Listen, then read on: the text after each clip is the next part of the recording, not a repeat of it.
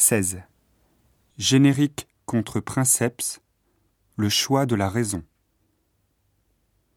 On appelle médicament générique le médicament dont le brevet est tombé dans le domaine public. La seule différence avec un médicament de marque, c'est qu'il ne porte pas de nom connu. On distingue donc deux types de médicaments. Le princeps, ou médicament de marque, et le médicament générique.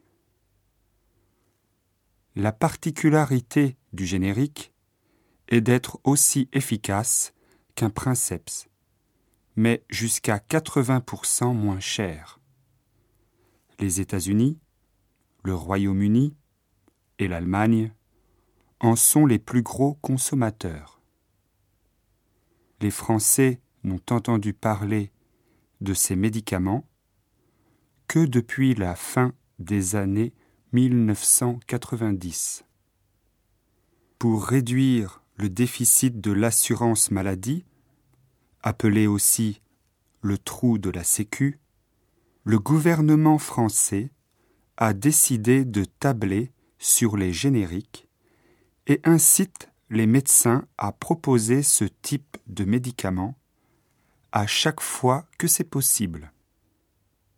Dans le cas contraire, le patient ne serait pas remboursé.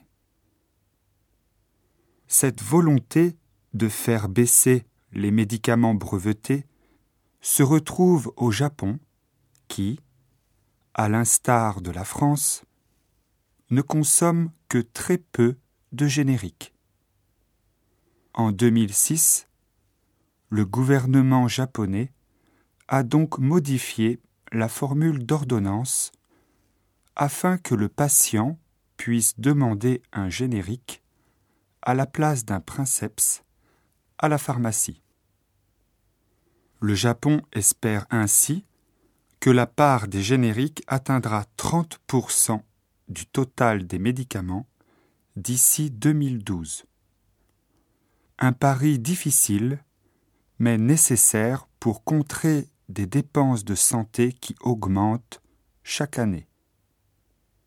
Mais tous les pays ne peuvent pas se permettre de payer des princeps trop chers, ni attendre que le médicament tombe dans le domaine public.